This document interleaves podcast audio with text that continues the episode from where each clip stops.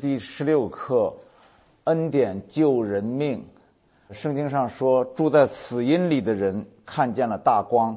恩典呢，就是把我们从死荫里救出来的大光。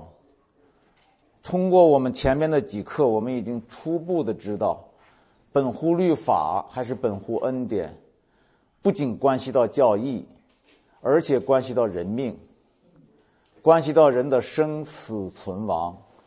换句话说，律法会要人的命，恩典会救人的命。这个淫妇的事件就是一个非常清楚的案例。第一节，我想跟大家分享律法跟恩典的分野，等于说是先再次厘清一下律法和恩典两者的关系。那到底什么是律法？英文呢叫 law，L A W。但是中文里边用一个字呢，没有办法把这个 “law” 的意思全概括出来。那中文至少分成三个意思：在自然界叫规律，在社会上呢，我们叫法律；只有在宗教里才叫律法。说 “law” 这个词用在自然界的时候叫规律，用在社会上的时候叫法律，用在宗教里的时候叫律法。所以我们说到律法的时候，说的不是整个的 law，而仅仅是宗教的 law。我们在大爱篇，在那个爱是律法的总纲那一课里啊，曾经给律法下过一个定义，就是说，这里所说的律法，如果没有特别指明，指的就是旧约圣经中摩西颁布的诫命、规条、律例、典章等等。当然，如果从广义上讲，律法就是指各民族文化中的道德标准跟宗教教条。那么接下来还有一个问题：耶稣不是说律法的总纲诫命和最大的诫命不是爱吗？那怎么会抵挡恩典呢？既然律法是爱，为什么保罗将律法和恩典对应起来，强调我们基督徒是在恩典之下，不在律法之下呢？你律法本来也是恩典嘛，对不对？也是爱嘛？呃，我们怎么理解呢？原来律法的总纲是爱这句话啊，是耶稣对律法本质的概括，可以说是耶稣对律法的一个揭示性、引导性，甚至可以说是纠正性的一个概括，就是要纠正犹太人的律法主义。律法主义我们知道了。就是把律法的条文，而不是律法的精义，也就是爱，当做至高无上的行为准则，这叫律法主义。就是耶稣所说的嘛，说你们把茴香、芹菜献上十分之一，那律法上更紧要的事儿，就是公义、怜悯跟信实，你们反倒不行了，这就是律法主义。耶稣说他们，你们好像粉饰的坟墓，外面好看，里头却装满了死人的骨头。这就是律法主义，他们只有律法的外表，没有律法的精髓、精义。这样的话，耶稣就为了引导他们，为了纠正他们，就告诉他们说：律法的总纲就是爱，你们知道吗？你们行不出爱来的律法，就是假律法、空律法，就是律法主义。啊，世界的原文第一条，除了我以外，你不可有别的神；第二条，你不可为自己雕刻偶像；第三条，不可妄称耶和华你神的名。第四条要守安息日，守为圣日；第五条孝敬父母；第六条不可杀人；第七条不可奸淫；第八条不可偷盗；第九条不可做假见证陷害人；第十条不可贪恋别人的财物。我们前面谈到过，虽然旧约里面呢偶尔也要求人爱神，但是将律法归结于爱，将一切律法的精义和总纲概括为爱，这件事是耶稣做的。他这么做的目的是为了堵住法利赛人的嘴，啊，你不是强调律法吗？我告诉你，律法的总纲是爱，你们有爱吗？所以堵住他们的嘴，一方面是揭露他们的行律法却没有爱的虚伪，另一方面阻止他们拿律法来要人的命。这两点是法利赛人干的事啊。第一，他们自己行不出律法的精义，只行出律法的条文。第二条呢，他们又用律法来要人的命，特别是要那些守不住律法的人的命。其实实际上每个人都守不住律法的。按照保罗后来讲，这是我要讲的第一点啊，就是把这个律法跟恩典再分清楚一点。那么第二点我要跟大家分享的就是律法要人的命。为什么说律法要人的命？在这个淫妇的事件中，哈，我们看得很清楚，是本乎恩典，耶稣才救了富人一条命。我们想一想，如果是本乎律法，富人就没命了。因为犹太人一开始就宣判了，怎么宣判的呢？摩西在律法上吩咐我们，把这样的富人用石头打死。这不是一句戏言。当年呢，摩西手里拿着刻有十诫的两块石板，从西奈山上走下来，这是律法第一次临到犹太人，临到罪人们。当天就有三千以色列人因犯罪而丧命。那么这一次呢，耶稣用手指头在圣殿的石板上画写十诫，赶走了要依照这个十诫大开杀戒的犹太人，以恩典保住了这个犯罪妇人的命。我觉得这是一个预表，预表什么呢？要表明耶稣的恩典，拯救每一个来到他面前的人，拯救每一个按照摩西的律法该死的罪人。不错呀，这按照摩西的律法，这妇人是该死的。别说他们犹太人了，就咱们中国人，你想想，我在农村长大，稍微往前推几百年，别说几百年，一两百年，村子里边如果出现这样的人，也是容不得他的，最起码把他赶出村子去。败坏了家风，败坏了族风，败坏了村风，特别是不让小孩子们知道我们这个村里有这么一个人。好像这样做才合乎律法，才合乎道德，才合乎公义，才合乎神意。啊，所以耶稣赦免这个犯奸淫的女人，救她一条命，这是一个预表，他要救我们每一个罪人的命，因为按照审判，我们都该死。旧约。你们都知道，先知以利亚曾经两次吩咐大火从天上降下来，先后烧死了一百个来请他去见撒玛利亚王的士兵，烧死一百个。啊，以利沙更厉害，一群小孩子跟他开玩笑说：“秃子，秃子，秃子。”结果他一祷告，一群狮子出来把孩子们都撕裂了。啊，这种事还写在圣经上。这就是律法的时代，律法的时代就要人的命的。啊我们在新约里读到一段与以利亚相关的事儿，前天我们也提到过了，就是前往耶路撒冷的路上，有一个村子拒绝耶稣。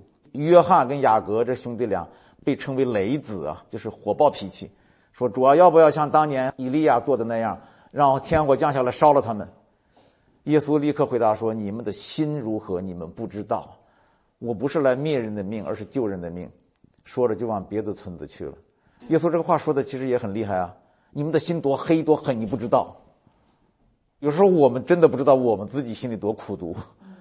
我们看到一件什么所谓不合神心意的事儿，我们心中发出的那种易怒，哎呦，比这两个雷子兄弟更厉害啊，还厉害啊！神呐，你要管教他。耶稣的心跟门徒的心差别多大？包括现在我们来到耶稣面前，我们将心比心。如果拿我们自己的心去跟耶稣的心一比，一个天上一个地下，越追求他，越爱他，越发现自己不配，又发现差得太远。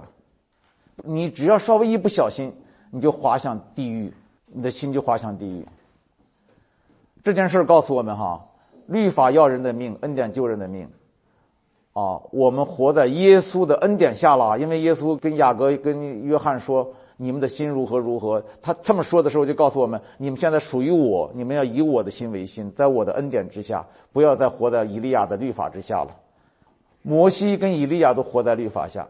你们注意，耶稣登山变相的时候，摩西、以利亚、耶稣三个人同时出现在山顶上。啊，彼得亲眼目睹了这一景象，说：“我们搭三座棚。”你一座，摩西一座，以利亚一座。这个时候，忽然有一朵光明的云彩遮盖了他们。有声音从云里出来说：“这是我的爱子，我所喜悦的，你们要听他。”彼得要搭三座棚，就是把两个先知跟耶稣等同了，把旧约跟新约等同了，把律法和恩典等同了。天父说：“No，这才是我的爱子，我所喜悦的。你们要听他。”然后接下来的记载说，门徒听见以后呢，就伏伏在地，极其害怕。耶稣来摸他们说：“起来，不要害怕。”他们举目不再见一人，只见耶稣在那里。不见一人，只见耶稣，就是从这里来的。这个含义多深，多深，多深呢？我从一开始信耶稣的时候，就为这一段经文吃惊。他写的这么精确，那到现在我信主快三十年了，我还是为这段话吃惊。耶稣在约旦河受洗的时候，上帝说：“这是我的爱子，我所喜悦的。”那么接下来在这个地方，他再一次说，这次是跟他的门徒说：“这是我的爱子，你们要听他的。”他并没有说你们不要听摩西的，不要听以利亚的，是吧？耶稣自己解释说：“我不是否定他们、废弃他们，我是来成全他们。”就是说，你们听我的，就成全了他们；你们只听他的，就会失去我的。你得到这个三，就包括了二；如果你要二，就失去了这个三，就是这么简单。你要律法失去恩典，要恩典就得着了恩典和律法都得着了。你说这件事情的含义是多么深呢？这个事情的含义就是律法时代过去了，恩典时代来临了，不再是摩西跟以利亚的时代，而是耶稣的时代。因为神说了，你们要听他。即使在新约时代哈，如果本乎律法的话，也会要人的命。你们知道这两千年要了多少基督徒的命？所谓异教徒、宗教裁判所处死的异端呐，不计其数。一部基督教两千年发展史，处处血泪斑斑。这些异端当中，很多不是异端，历史证明不是异端，只是不同意见而已。像盖恩夫人，我们都知道她多好啊，抓监狱里去了，说你自己直接亲近主，这还了得？不通过教皇，宗教多可怕！这就是律法要人的命，宗教要人的命。俄国作家托斯乔夫斯基，我昨天提到他的《罪与罚》的小说，今天我提他另一部小说《卡拉马佐夫兄弟》，那里边有一个很精彩的一段故事啊，在西班牙，那个大主教正在亲自的监督着处死异教徒，烧死他们。这个时候，突然耶稣来了。耶稣在大街上走，医病赶鬼，抱着小孩子。大主教一眼就认出这是他的主耶稣，然后他悄悄的跟身边的卫兵说：“下去，把他抓了。”卫兵就把耶稣抓起来了，抓起来以后关到地窖里。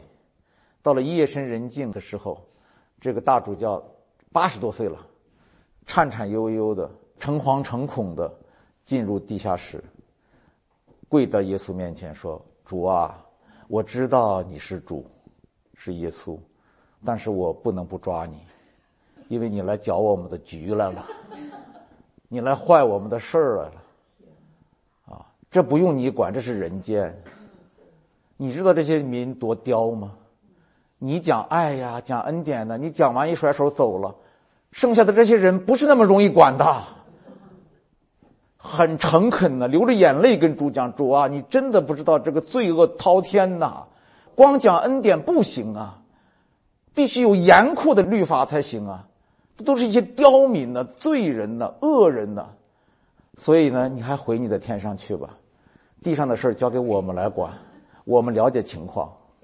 到最后他说完了，耶稣站起来，走到他的额头那儿，轻轻的亲了一下，就不见了，就走了，一句话都没说。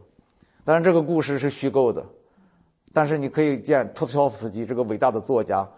他眼睛所看见的那个天主教是什么样子？律法主义，啊，对耶稣基督的轻蔑、偏离、僭越到了什么程度？说这个小说里边的这个情节是非常有名的，那 但是我们基督教呢，一般不去宣传它，因为对我们脸上无光，特别是那些主主张律法的人。但是这是真实的，历史一再证明。本乎律法会要人的命，要人命的事儿呢？耶稣一件都没做过，而且他永远也不会做。凡是基督教历史上要人命的事儿，一定不是出于耶稣，耶稣只会救人的命。这耶稣对雷子兄弟说的：“我来不是要灭人的命，是要救人的命。以神圣的名义，替天行道的义愤，杀死了多少我们的弟兄姐妹？我还不是指精神上，只是指肉身上就杀死了不计其数。耶稣多好啊！假如耶稣像摩西、像以利亚、像以利沙、像后来的宗教裁判所一样那么行事的话，你想想会有基督教吗？基督教撑死也存留不到现在这么久。耶稣他也不会有今天这么广泛的影响力。耶稣之所以征服人心，他的名传遍世界，在主内主外都是明亮的，就是因为他的爱，不是因为他的威严，不是因为他的严厉，也不是因为他的神迹启示，是因为他的爱。啊，我想这一点大家都会同意的，因为所有的人，特别是不信的人，世俗的世界一说起耶稣来，他别的不知道的时候，他起码知道一点，他是大爱。我前天讲到。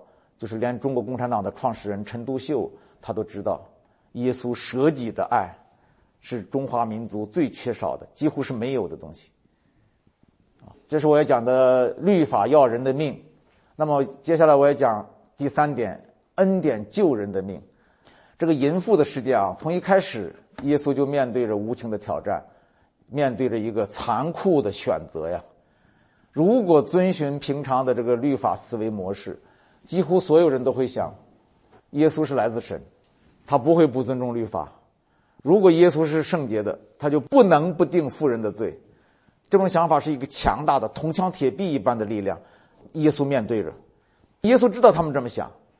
你不是神的儿子吗？你不是圣洁的吗？那你一定要定他的罪，是不是？因为神绝不以有罪为无罪，他要追讨他的罪，直到三四代。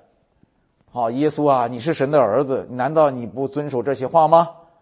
你一定比我们更严厉啊，因为你是神的儿子啊。所以，当犹太人向女人举起石头，目光却逼视着耶稣。你们注意，他们举起石头，他们眼睛盯的不是这个女人，他们盯的是耶稣，是不是这样？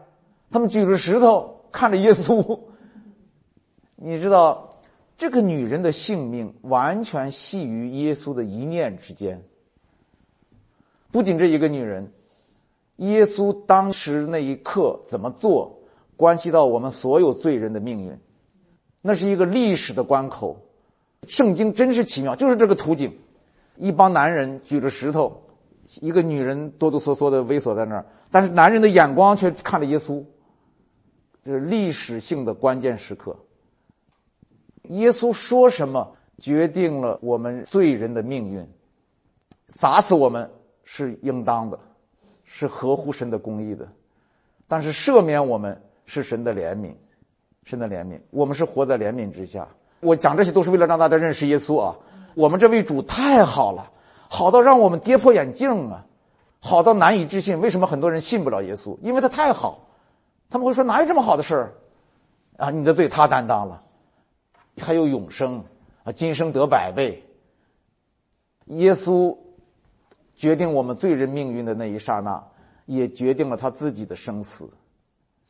啊，他自己的生死存亡也系于他的一念之间。你们知道这个意思是什么意思？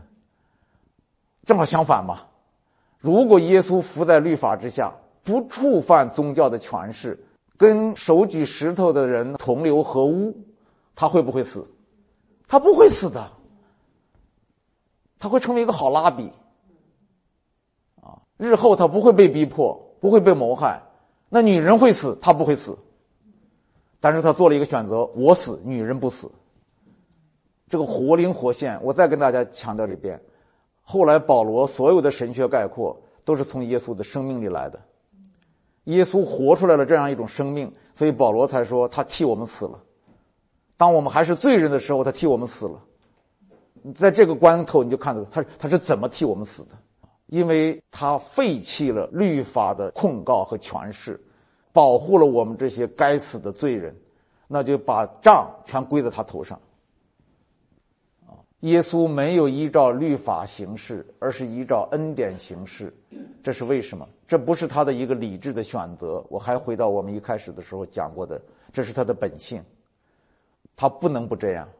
神就是爱，作为神本体的真相，他就是爱，他无法背乎自己，他不能要人的命，只能救人的命，哪怕他要自己的命。你知道这个在被钉上十字架的时候，那些路人嘲笑他说：“你救了别人，为什么不救自己呀？”你知道这句话哈是世界上最伟大的真理之一。他救别人就是不能救自己，如果他要救自己，就不能救别人。我们每个人都有这种选择：你是保护自己呢，还是保护别人？你是顾惜自己还是顾惜别人？你要是顾惜别人，你就不能顾惜自己。很简单，包括有时候我们争论，你要想得胜，你就得必须把他打败，你就让他受苦。那你如果是为了爱他，不让他受苦，那你就得败。夫妻学这个功课，这是伟大的真理。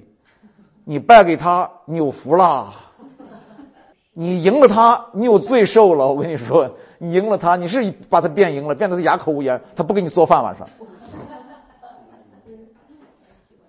教会童工也是这样，我跟大家讲哈，教会的童工，如果你们老想争强好胜，以据理力争，你这是离耶稣很远了。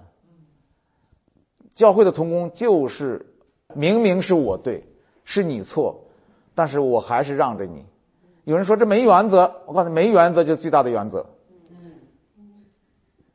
都讲原则。你要知道一点，我们都是罪人呐。你所认识的那个原则是百分之百的完全的原则吗？不可能是的。完全的人只有一个耶稣，但是耶稣却不求全责备我们。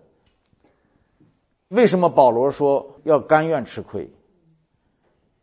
但是我们常情常理不是这样。我们常情常理包括法律、公义这种概念是什么呢？就是你对的，你就是对的。如果他是错的，你必须证明他是错的，否则的话你是姑息养奸，这是不公平、不公义、不公正。但是在主里就不是这样。保罗说，就是情愿吃亏。我们来到耶稣面前，我们就以耶稣为我们生命的准则。你日常的这个观念必须被摧毁，必须被淘汰，脱胎换骨。耶稣就是不一样。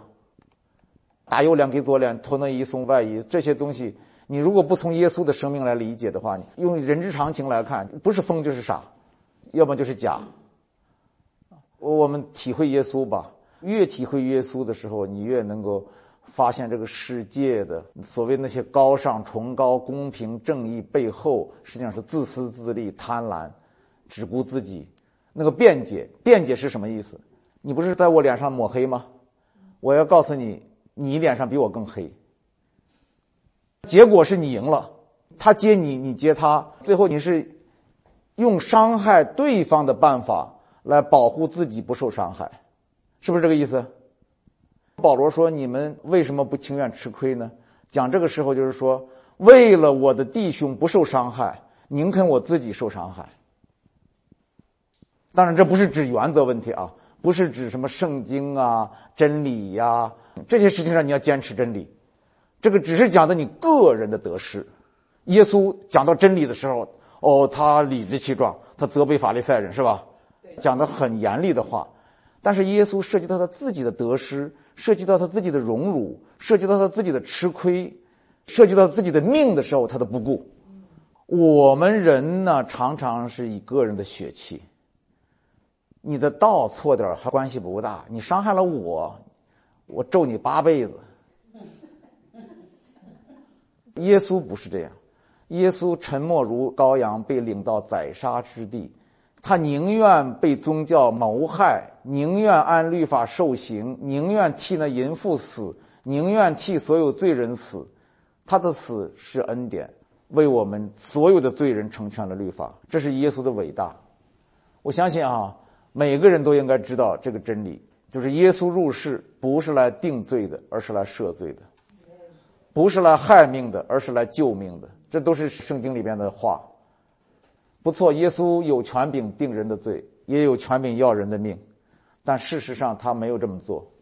我们看到他今天的影响力，完全是靠赦罪、靠救命建立起来的，完全是对我们的爱的结果，是恩典的力量。